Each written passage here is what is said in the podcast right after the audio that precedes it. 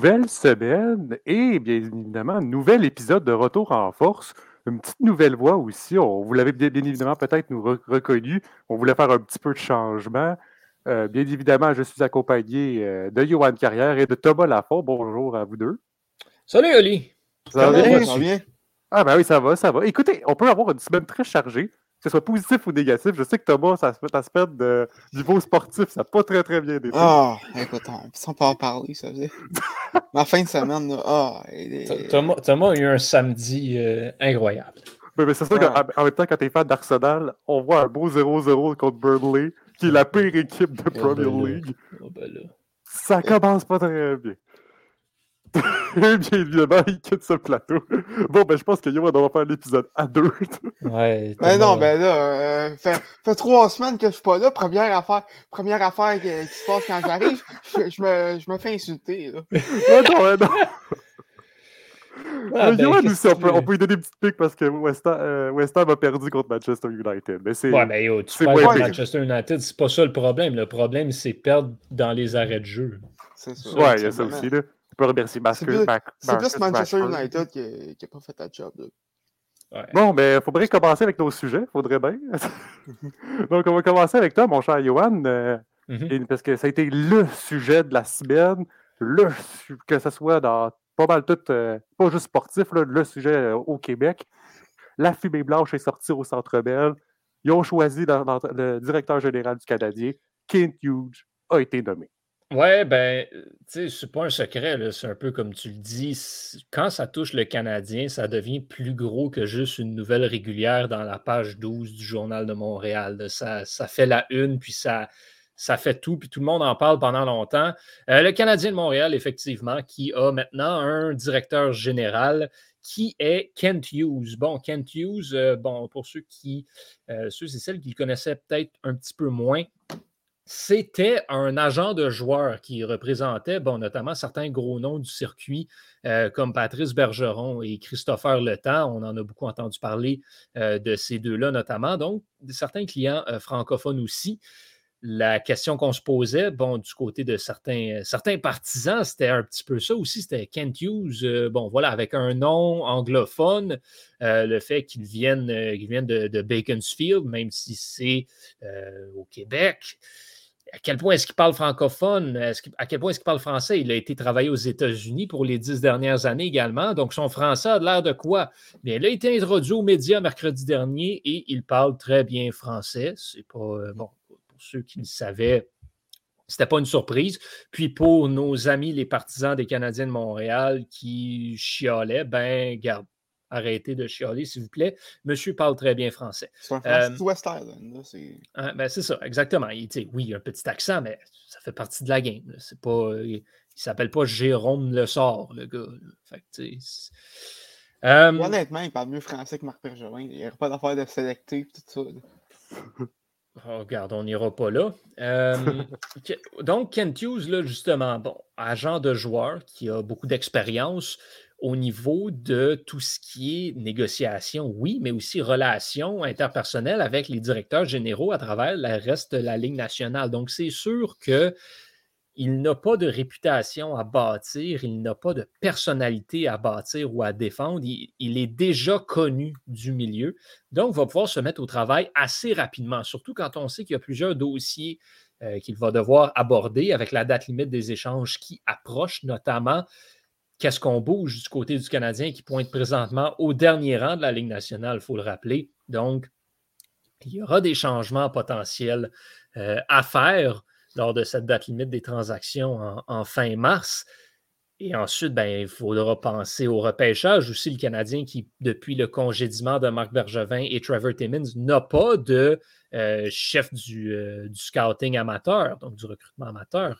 Il va falloir quelqu'un qui supervise toute cette facette-là, surtout considérant que le Canadien aura vraisemblablement un choix très élevé au prochain repêchage, qui se déroulera à Montréal d'ailleurs. Donc, on, veut s'assurer de ne pas manquer notre coup. Du côté du CH avec, avec ce choix-là. Donc, il y aura plusieurs euh, points à mentionner. Ce qu'on sait aussi, c'est que Kent Hughes, ben, c'est un bon ami de Jeff Gorton, le VP aux opérations hockey. Ils se connaissent depuis longtemps. Donc, il faut s'attendre à ce qu'il y ait une belle collaboration entre les deux. Peut-être un petit peu moins Gorton dit, Hughes fait que ce à quoi on se serait attendu. Euh, là, ça va vraiment être un travail d'équipe selon ce qu'on peut euh, comprendre ce qui est une très bonne chose, personnellement, je crois. Et euh, pour le reste, ben, c'est ça, Kent Hughes qui commence à faire un peu plus d'apparitions un petit peu partout, aller s'introduire un peu à tous les médias. Là, hier, en entrevue, a mentionné comme quoi son plan était qu'il y ait un capitaine pour l'année prochaine chez le Canadien de Montréal. On semble vraiment se diriger vers l'annonce d'une retraite officielle pour chez Weber. Euh, ce n'est pas un secret pour personne qu'il probablement, a probablement déjà joué son dernier match de hockey dans la Ligue nationale, mais quand même, il est encore officiellement le capitaine des Canadiens. Il va en falloir un nouveau. Donc maintenant, qui est-ce que ce capitaine sera? Bien là, ça, c'est la, question à 100 000 qui sera répondue d'ici l'année prochaine. Donc oui, grosse nouvelle pour le Canadien de Montréal. Bonne nouvelle aussi, j'ai le goût de dire, qui a été assez bien reçue par, euh, par la majorité de la base partisane. Donc c'est mm-hmm. un, beau pas de l'avant pour M. Kent Hughes, M. Gorton, M. Molson et l'organisation des Canadiens. On verra maintenant dans les prochaines semaines quelle direction ils vont prendre pour redresser le bateau qui est après complètement coulé au fond de l'Atlantique. Et là, c'est sûr que je me sens mal de poser cette question-là, Johan, parce qu'on a dû se faire poser des millions de fois. Mm-hmm. Est-ce qu'il va aller chercher un directeur adjoint en premier ou il va aller directement échanger les joueurs? Parce qu'on sait que Ben Sherrod, déjà dans les premiers appels, était beaucoup demandé par les autres, les autres euh, directeurs généraux? Fondamentalement, tu n'as pas besoin d'un directeur général adjoint pour tout de suite, c'était le Canadien de Montréal. C'est sûr que c'est une des embauches qu'il va falloir faire éventuellement, mais le directeur général adjoint ne va pas t'aider à échanger des joueurs. Donc, c'est sûr que si ton plan pour l'instant, c'est de commencer à monnayer Ben Sherrod, Arthurie Lekonen, Jake Allen, Brandon Gallagher, name it, peu importe, euh, ben effectivement, tu vas y aller là-dessus. Le directeur général adjoint, lui, par contre, ben, là où il devient intéressant, c'est justement pour aider un petit peu avec tout ce qui touche haute, notamment le Rocket de Laval. Donc, directeur général adjoint pourrait facilement être nommé directeur général du Rocket de Laval mmh aussi. Donc, ça, ce serait la chose à faire. J'ai l'impression que ça ne tardera pas tant que ça.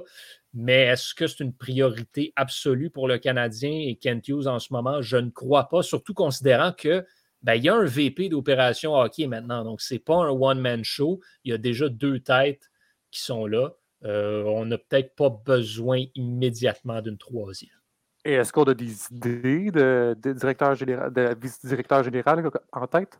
Ben, c'est sûr qu'il y a certains candidats et certaines candidates qui étaient dans le processus pour être directeur général qui pourraient maintenant le devenir aussi pour le poste de directeur général adjoint. Un nom qui est ressorti beaucoup, c'est Daniel Brière. Donc, Daniel Brière, qui était parmi les candidats pour être directeur général, là, pourrait devenir directeur général adjoint. Ce ne serait pas impossible.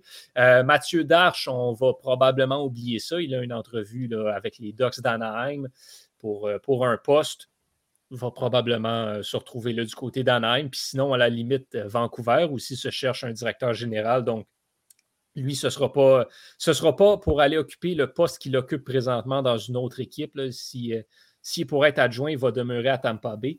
Euh, donc là, il va y avoir d'autres noms aussi qui vont se soulever dans les, euh, prochains jours, dans les prochaines semaines au cours de, ce processus-là. On a entendu parler de Vincent Le Cavalier aussi qui pourrait être amené dans un certain rôle, euh, pas nécessairement directeur général adjoint, mais dans un rôle quelconque avec le Canadien. Ce sera, à suivre dans les prochaines semaines. parfait, merci beaucoup, Johan, de nous avoir éclairé sur ce sujet tant observé par, par le Québec, parce que sincèrement, ça a été le sujet de l'heure, sincèrement. Je pense que les journaux en ont sorti des milliers, des, des, centaines d'articles à propos de ça. Euh, on va changer avec, euh, en parlant de football, mon cher Thomas. Euh, les Bengals et les 49ers ont surpris en éliminant les premiers de conférence de chaque, de, ben, de chaque conférence. Oui, effectivement. écoute, je vais me concentrer sur les Bengals. Mais euh, en fait, je vais regarder chronologiquement aussi. Euh, parce que c'était euh, les Bengals de Cincinnati qui ont joué en premier face au Cincinnati, comme tu l'as dit, et ont causé la surprise en apportant par la marque de 19 à 16 sur un placement à toute fin du match du, du batteur Evan McPherson qui a connu un, excellent match, 4 en 4 sur, sur les petits placements. Son plus long, ça a été de 54 verges au, tout, dernier jeu du match. Donc, gros match, gros match pour lui.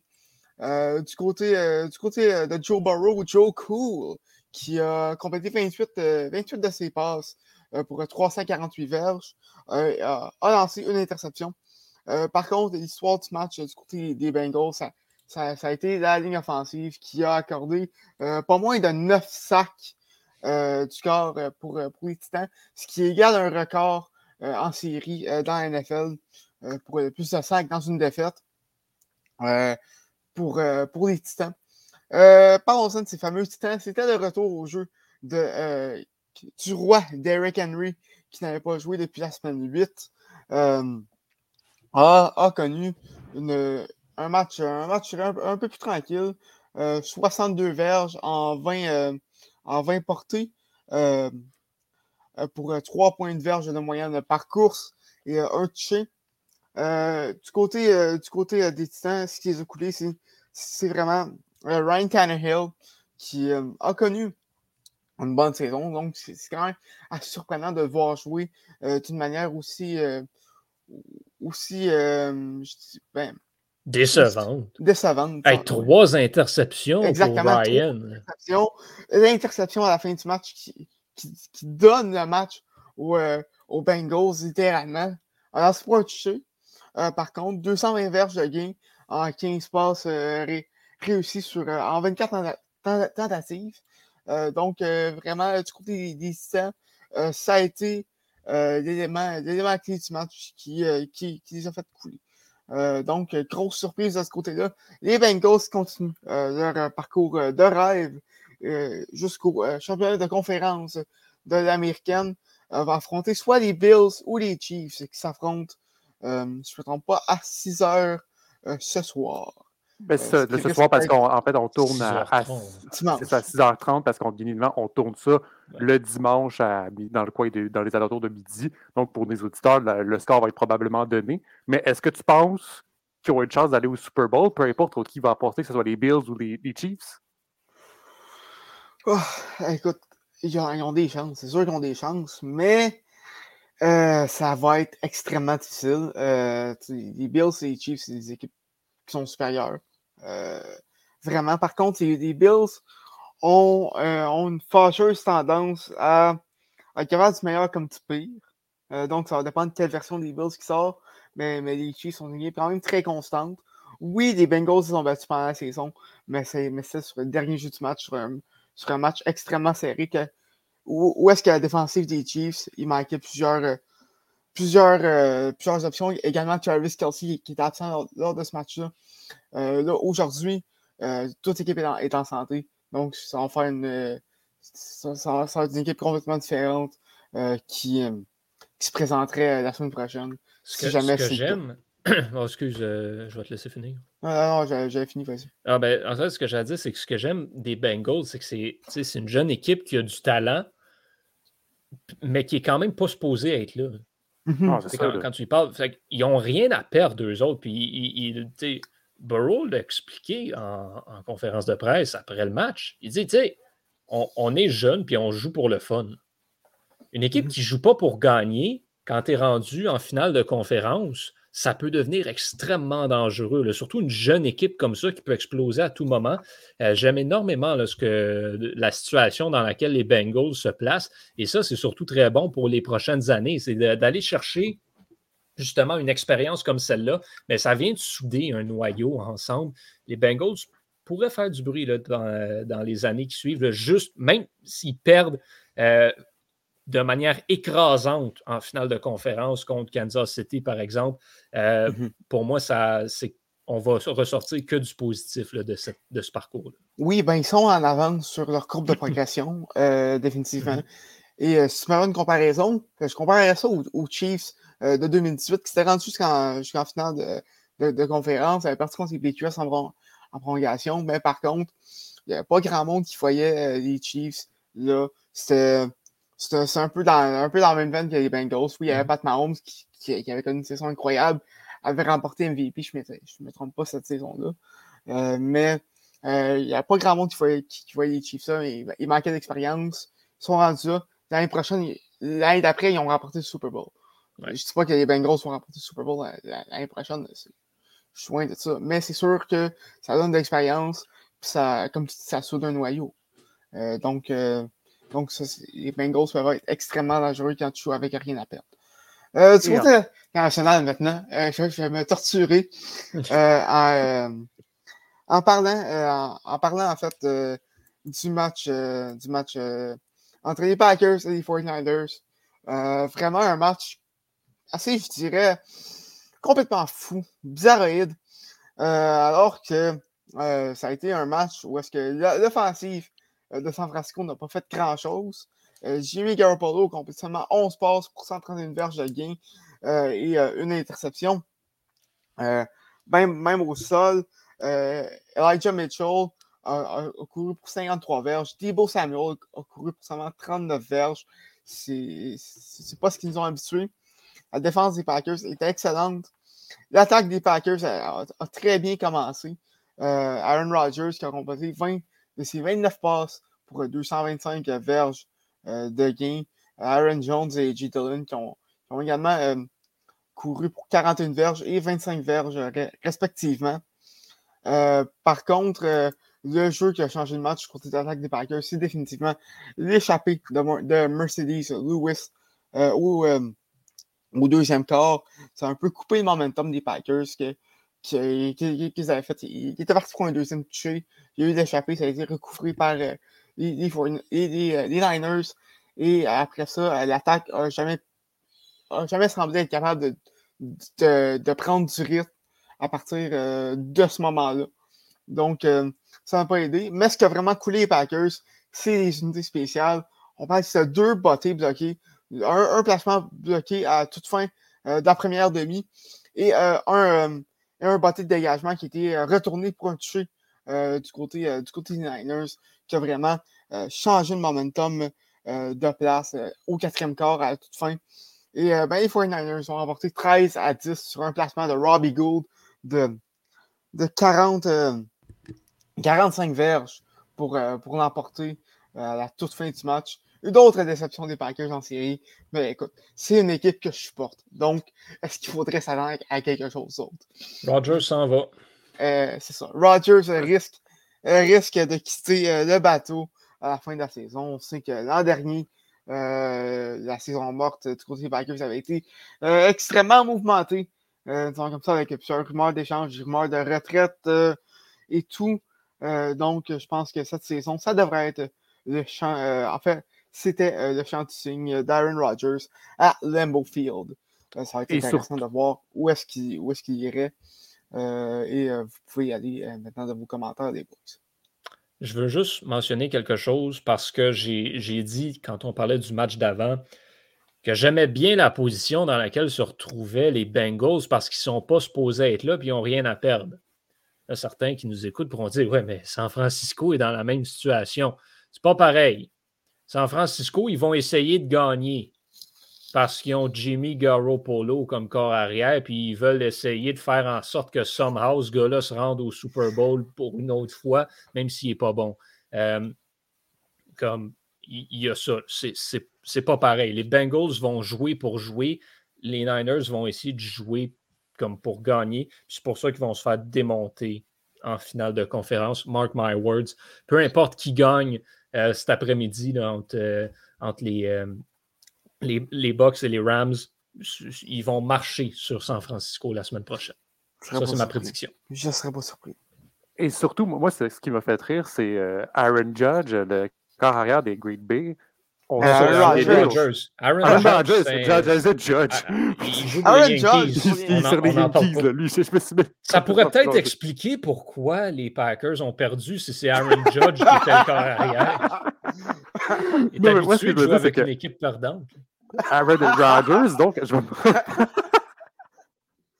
On sait l'amour que tu as, Yohan, pour les Yankees de New York, bien évidemment. Ah, écoute, euh, je, suis, je, je, je, suis en accord avec. Euh, tu sais qu'il y a des rumeurs comme quoi, genre, Glaber Torres est après faire du workout pour jouer comme au deuxième but à la place de Lemaillou. Genre, c'est ridicule cette équipe-là. Oh, écoute, Donc, pour bien me reprendre. On partira pas sur Kleber Torres, parce qu'ils sont en a jusqu'à 20 Pour bien me reprendre, donc Aaron Rodgers, donc, euh, lors, du repêchage, lors de son repêchage, les 49ers ne l'avaient pas repêché. Ils avaient laissé le choix juste après à, au Green Bay et à Green Bay. Et donc, en conférence de presse, euh, direct après, après, ils ont dit, je Aaron Rodgers a, dit, je vais, je vais les, venger. Eh bien, ça n'a pas été le cas. Ben, écoute, par contre. surtout quand tu euh, regardes le fait qu'en carrière, Rodgers a joué quatre fois contre les Niners en séries éliminatoires, puis il a perdu à chaque fois. Trois fois. Trois fois. C'était la quatrième euh, hier. Attends. Ouais, non, quatre fois. Excuse ça fait un peu dur, malheureusement. Fait finalement, c'est triste. Ah. finalement, les Niners ont fait le bon choix, peut-être.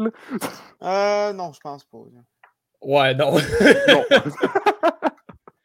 bon, pour euh, changer de sujet, euh, je vais maintenant me permettre à mon tour parce qu'on va parler un peu de tennis. Je me suis donné une petite réflexion cette fois-ci parce qu'on sait tout avec Novak Djokovic c'est un peu le scandale qui est arrivé parce qu'il a décidé de ne pas se faire vacciner. Donc, euh, arrive en Australie. Mais là, un instant, là. Parce que je, me permets d'interrompre parce que c'est souvent quelque chose que je vois puis qu'on entend. Là. On ne sait pas s'il est vacciné ou pas. C'est ah, vrai qu'on ne le sait pas. Il n'a jamais dit je suis vacciné ou je ne suis pas vacciné. Il a refusé de dévoiler son statut vaccinal. ça, c'est la différence qu'il faut, euh, qu'il faut faire parce qu'il est pas nécessairement anti-vax, il est contre l'idée de dévoiler publiquement. C'est le comparatif que j'ai fait cette fin de semaine d'un bout à l'autre avec Étienne. C'est comme Anne Casabonne, la, nouvelle candidate du Parti conservateur, l'ancienne actrice, que là, ça, a tout fait une polémique. Elle n'a jamais dit qu'elle n'était pas vaccinée. Elle refuse de dire si elle l'est ou pas. Donc, il y a une petite nuance à faire là, euh, par contre. Donc, il ne voulait pas dévoiler donc, son statut vaccinal. Donc, euh, plein de scandales avec le visa, et, etc. Finalement, il était renvoyé, donc il n'a pas pu jouer l'Australia Open. Et moi, je me suis donné une réflexion sur les conséquences que ça pourrait amener, que ce soit juste en Australie ou ailleurs dans le monde.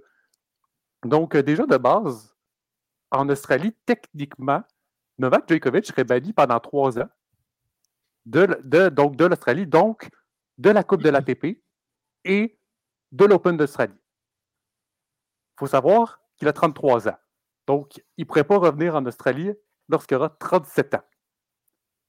Malheureusement, sa carrière va être sur le point de sa fin. Je pense peut-être pas totalement terminée, mais elle doit être quasiment sur la fin lorsqu'il va avoir 37 ans. Après, peut-être que l'Australie va lui donner une exemption et va dire OK, c'est correct de venir l'année prochaine.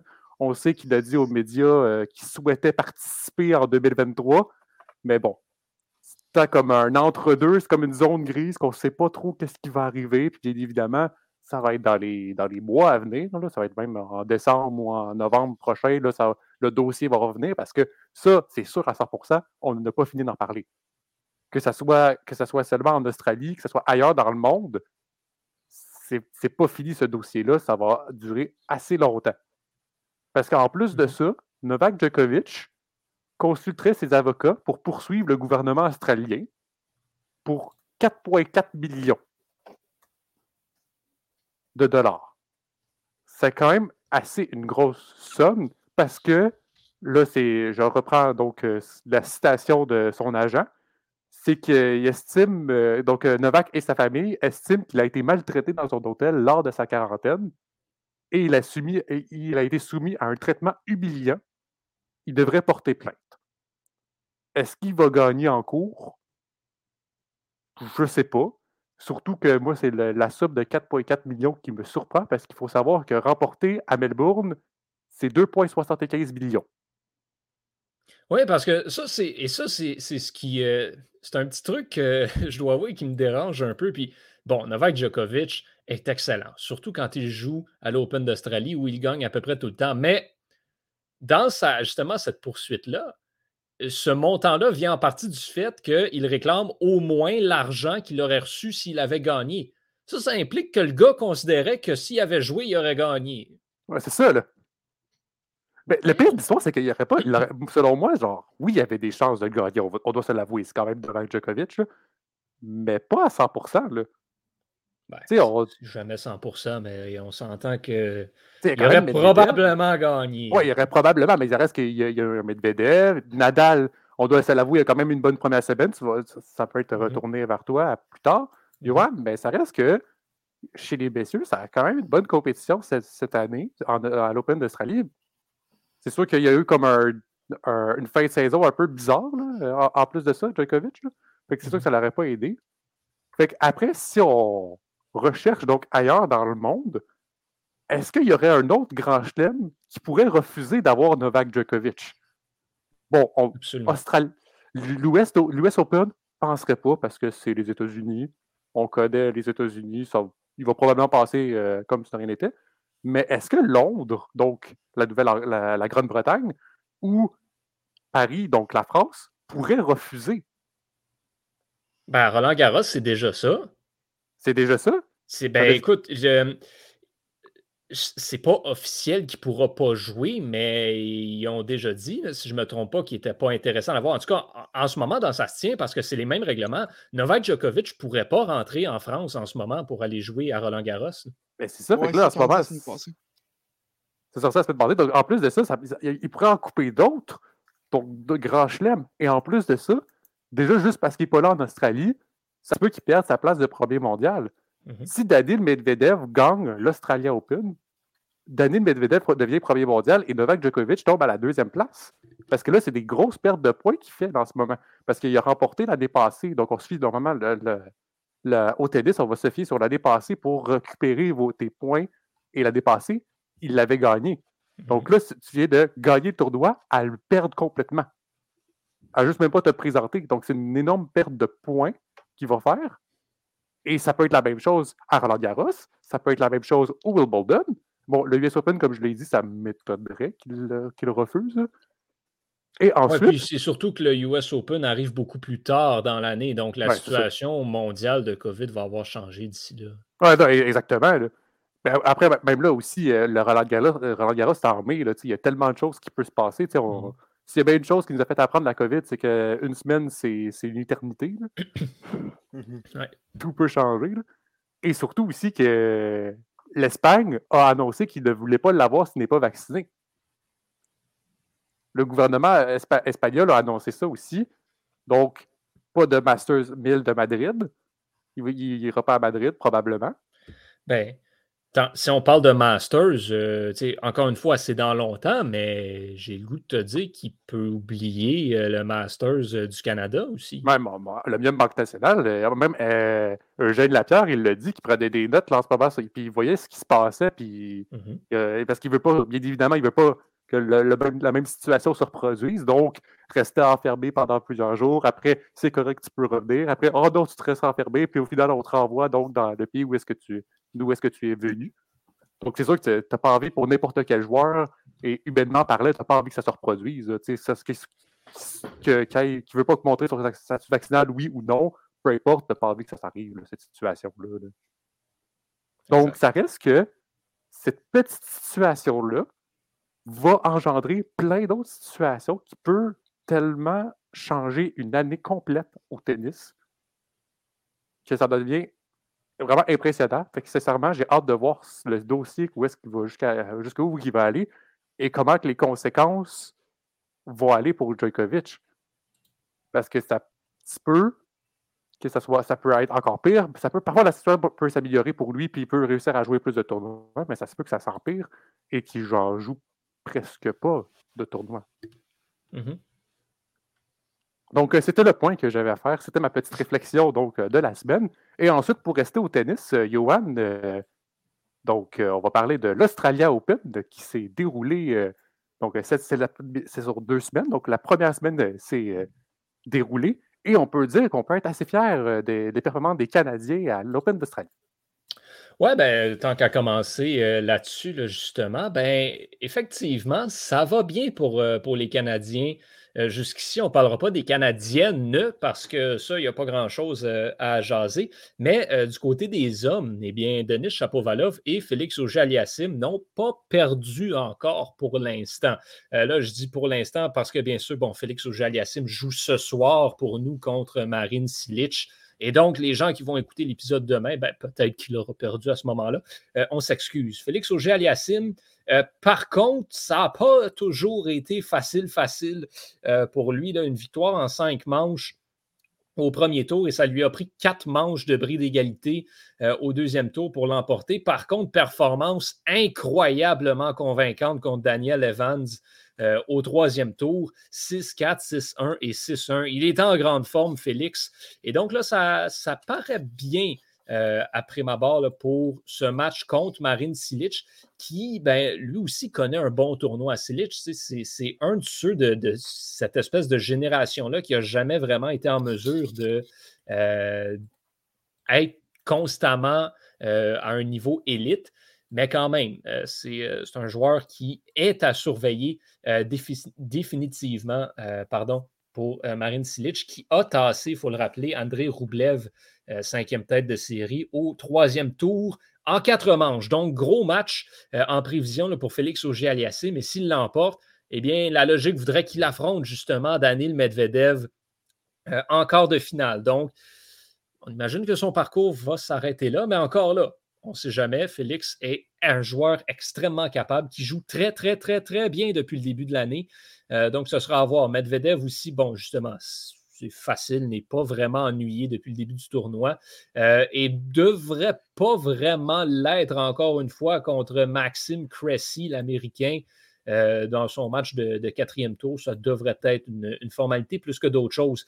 Pour ce qui est de Denis Chapovalov, eh bien là, ça devient sérieusement intéressant par contre, parce que ce qu'il faut savoir, c'est que ben, il n'y a pas juste Danil Medvedev qui pouvait devenir numéro un mondial euh, en remportant le tournoi. Alexander Zverev pouvait aussi le faire. Je l'avais expliqué euh, la semaine dernière.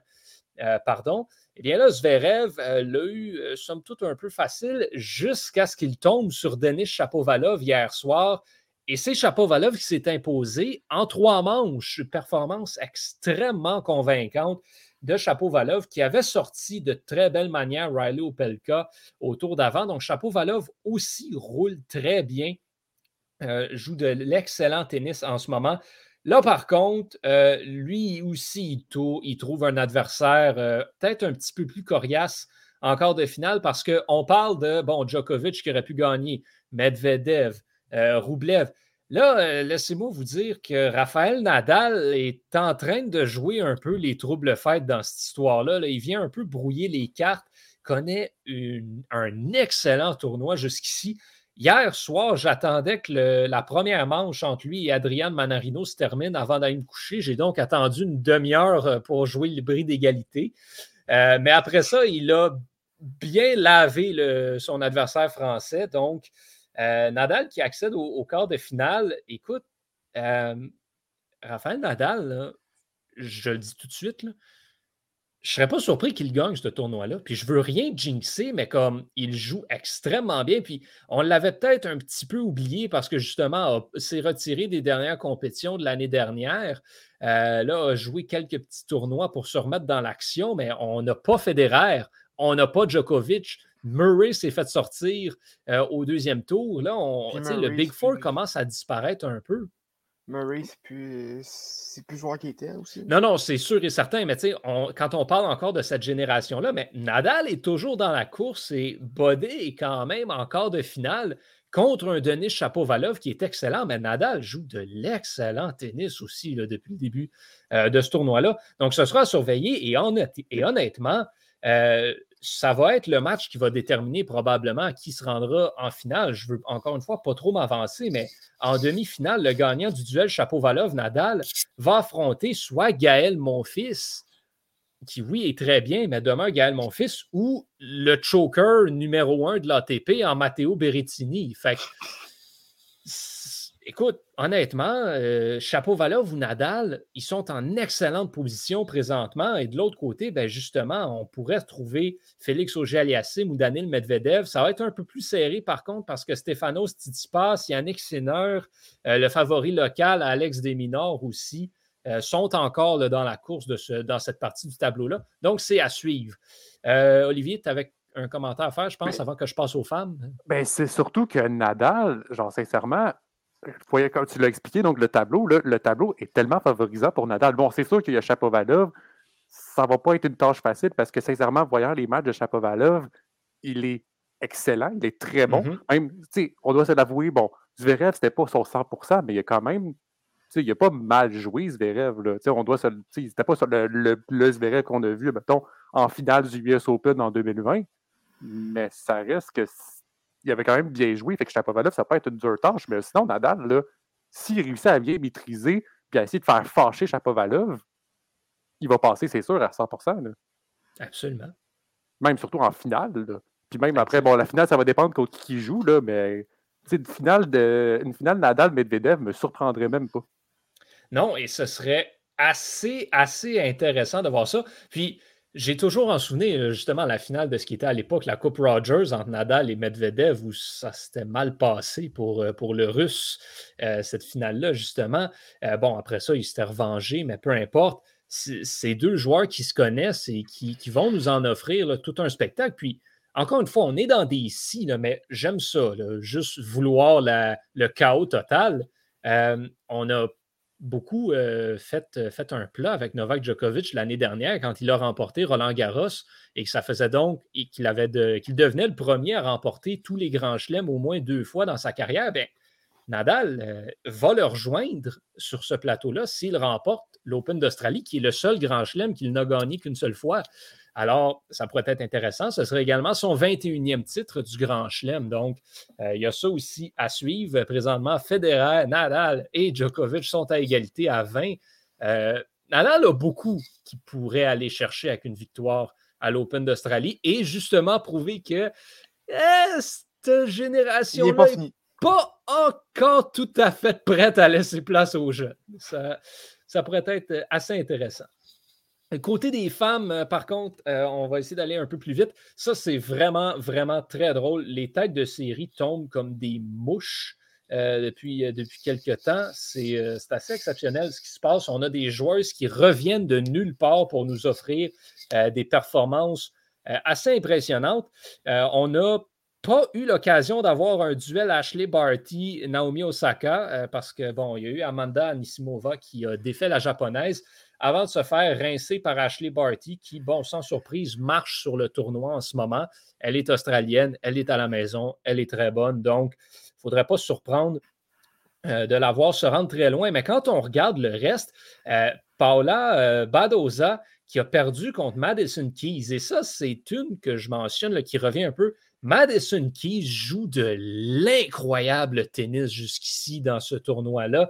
Elle est partout elle est puissante, elle est intelligente, ça va extrêmement bien pour Keys, qui là va se retrouver contre Barbara Krejcikova, qui, euh, qui va quand même bien aussi depuis le début du tournoi. Donc, match assez intéressant euh, encore de finale. Ashley Barty, pour elle, elle va retrouver Jessica Pegula, qui a sorti euh, Maria Sakkari, qui n'est pas rien. Maria Sakkari, qui connaissait, qui avait connu des très bons matchs jusqu'au troisième tour, mais a été arrêtée euh, juste comme ça.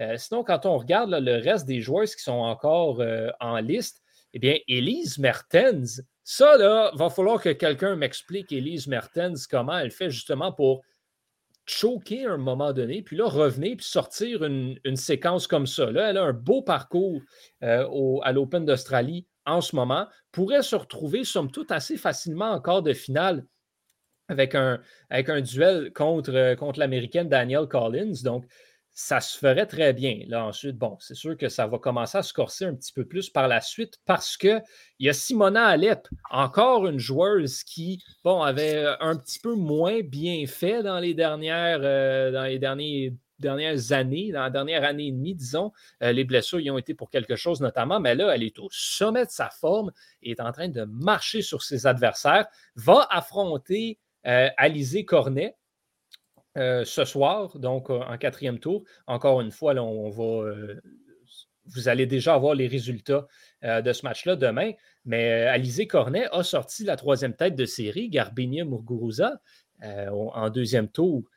Ça tombe de partout. Donc, il y a encore quelques têtes de série qui demeurent. Il y a Arina Sabalenka qui est toujours en liste. Il y a encore Ashley Barty, bien sûr. Donc, un et deux sont toujours dans le portrait. Il y a Iga Swiatek aussi qui continue. elle, elle a un tableau assez facile depuis le début du tournoi et en a encore un, affrontement intéressant au, quatrième tour contre Sorana Sirstea qui a sorti Anastasia Pavlyuchenkova, dixième tête de série. Donc, c'est ce que je vous dis. Les, les grosses joueuses tombent de partout. Et c'est ça, la WTA à chaque tournoi du Grand Chelem. C'est le bordel total. Et ben, on est là pour ça. C'est ce qui, ce qui fait la beauté euh, de, ce jeu-là. Donc, euh, on continue avec le, côté des femmes. Je doute que quelqu'un soit en mesure d'arrêter Ashley Barty, mais écoute, on ne sait jamais ce qui peut se passer. Et c'est ça la beauté du tennis féminin. Donc, à suivre dans la prochaine semaine. Non, mais parce que c'est ça, parce que j'allais littéralement au début te reprendre, te, te, dire ça, Johan. Au Grand Chelem, chez les dames, c'est toujours. Les têtes de série tombent tout le temps de partout. On ne sait jamais à quoi s'attendre. Que ce mhm. soit à l'Australia Open, à Roland Garros. Roland Garros, je me souviens quand Osaka était première tête de série, elle se faisait tout le temps sortir au deuxième tour. Moi, je ne comprenais ben, pas. J'étais comme, ben, voyons C'est vraiment ça que je, que je mentionne. À, chaque année, puis je le dis tout le temps, il y a toujours au moins un grand chelem chez les femmes. Chez les hommes, ça n'arrive pas parce que justement, tu as comme un groupe de cinq qui est trop fort. Mais chez les femmes, il y a toujours une nobody qui sort de nulle part dans un tournoi du Grand Chelem puis qui va gagner puis qui plante tout le monde. Mais à chaque année. Il y en a C'est comme US Open, Leila Fernandez ou Eber Raducanu. Iga Swiatek, justement, il y a deux ans à Roland Garros, il y en a tout le temps un de ces tournois-là où justement, tu as une Cendrillon qui va aller gagner. Et c'est ce que j'aime, moi, du, de la WTA, c'est le tableau est tellement plus ouvert. Oui, en ce moment, Ashley Barty est au sommet, mais elle n'est pas invincible. Ashley Barty. Elle est mais, mais, pas c'est facile à battre, mais... Mais tu sais, c'est sûr que c'est pas comme chez les gars, chez les messieurs, où est-ce que c'est trois manches gagnants, fait que des personnes plus expérimentées à ce genre de tournoi-là mm-hmm. sont beaucoup plus habituées mm-hmm. à jouer ce tournoi-là. Mettons, c'est sûr que Chapovalov, dans les premiers matchs de Grand Chelem, ou Félix Auger-Aliassime, dans les premiers matchs de Grand Chelem, c'était plus difficile. Parce Quand tu es rendu en 5-7, ça commence à peser sur le corps. Tu n'étais pas habitué aussi. Ben, même au début, au, début, au début de la carrière de Tsitsipas, au début de la carrière de Zverev, mm-hmm. c'était difficile, les matchs de Grand Chelem à, gagner. Là, au début, c'était. Ça prenait ça arrêtait tard au deuxième tour, au premier tour. Mais là, chez les filles, vu qu'ils jouent tout le temps en deux manches, mais là, ça reste en deux manches. C'est plus ouvert tu as plus de chances donc d'avoir de, surprises. Mhm. Et euh, je parlais de Naomi Osaka.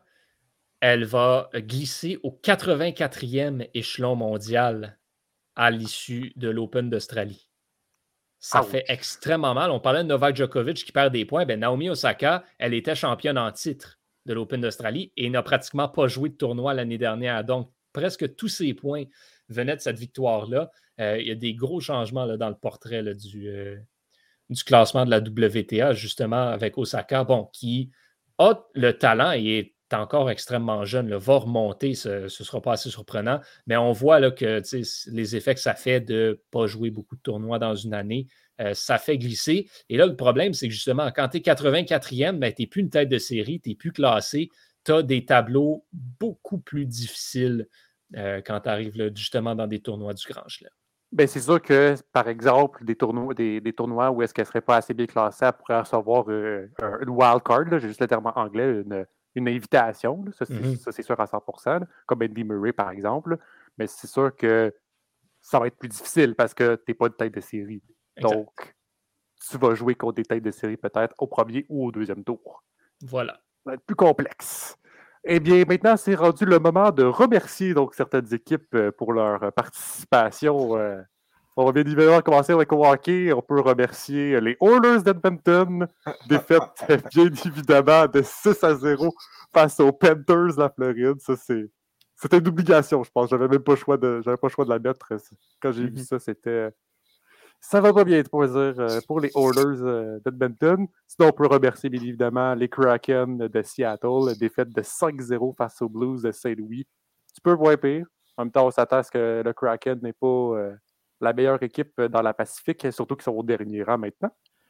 aussi, défaite des Sharks, donc 7 à 1 face au Lightning de Tampa Bay, champion en titre de. Ils ont gagné la Coupe Stanley l'année passée. Et euh, au basketball, je voulais terminer avec une petite, euh, une petite équipe. on peut remercier les, les Thunder, mm-hmm. leur semaine catastrophique. Quatre matchs, quatre défaites.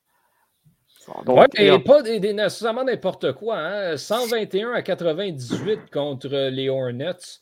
Euh, ça, c'est pas, euh, pas facile. Ben, les, Hornets, euh, les, Hornets, sont, je ne me trompe pas, sont top 6 dans l'Est. Ils sont 7e dans l'Est. Oui, c'est ça. Ils sont 7e dans l'Est, mais ça reste que. ouch. Et aussi. Ça, fait, ça fait mal, c'est sûr. Et aussi 118 à 96 contre les Spurs. C'est un peu moins évident ces temps-ci. pour les. Mais Thunder, en même temps, leur saison, on doit se l'avouer, n'a pas été les plus belles saisons euh, qu'on a vues en. Comme, euh, by the way, comme c'est mon segment, tu viens vraiment de voler ma joke euh, traditionnelle de, chaque semaine, ben, je vais me permettre de, de faire une plug et de, de, féliciter Émile pour sa participation à mon fantasy de, hockey dans la Ligue nationale qui s'est fait rincer 133,55 à 90,7 la semaine dernière oh. dans, dans, le fantasy. Fait que bravo, Émile. Nice job. Est-ce que tu avais d'autres choses, d'autres équipes à remercier, euh, Johan? Non, pas vraiment. Parfait. Donc, on peut terminer donc avec le dernier segment de la semaine. Thomas, euh, le projet baseball euh, Tempa Montréal, ben, c'est abandonné. C'est fini. Oui, ben, c'est fini, c'est ça. Oups. Oups, ouais. Écoute, comme vous, comme vous le savez sûrement, depuis, depuis trois ans, on, on parlait d'une possibilité euh, qui, a une garde partagée, des Rays de Tampa Bay entre Tampa et Montréal, un peu comme ce que les Expos avaient eu en, 2003 et 2004 avec Montréal et, Puerto Rico. Euh, par contre, c'est un, un projet que on, on, en parlait beaucoup, mais qui n'a qui, qui pas eu vraiment de développement euh, depuis ce temps-là. On, on qu'il y avait eu l'accord de Rob Manfred avant, avant la pandémie, mais c'est pour, pour, ça qu'il était en faveur de ce projet-là et euh, qui attendait des, développements. Finalement, les développements, il n'y en a pas eu. Euh, et euh, les Rays ont finalement décidé qu'ils allaient recommencer à chercher une nouvelle option dans la région de Tampa Bay pour un nouveau stade parce qu'on sait que Tropicana Field est loin d'être un stade convenable des majeurs à Saint Petersburg. là, c'est la, question est qu'est-ce qui se passe maintenant avec euh, le projet du retour de baseball à Montréal? Euh, ça risque, on sait maintenant que ça risque d'être une expansion, une expansion euh, du côté du baseball majeur. Par contre, le baseball majeur n'a pas de plan d'expansion pour les années à venir. ça peut changer, mais pour l'instant, c'est silence radio de ce côté-là. Euh, ce qui risque d'être très intéressant, euh, par contre, c'est que présentement, on, est dans des négociations euh, de lockout du côté du baseball majeur. Et on, sait que, on sait que les joueurs n'étaient pas très favorables à cette idée-là d'une garde partagée entre Tampa et Montréal. Donc, est-ce que le baseball majeur va utiliser cette, ce, ben, en fait, l'abandon du projet comme une, une nanane qui a été donné, qui, a été donné aux, joueurs euh, pendant les, négociations, utilisé comme, euh, expression anglaise, mais comme leverage pour on, euh, avoir quelque chose On vient de donner un cadeau à comme 20 joueurs, puis on va espérer changer de quoi avec ça. Ben écoute, ça reste quand même le baseball majeur, c'est pas. Ben, c'est ça. Ils n'ont pas les meilleures techniques de négociation. Mais bon, écoute, je m'avancerai pas plus là-dessus.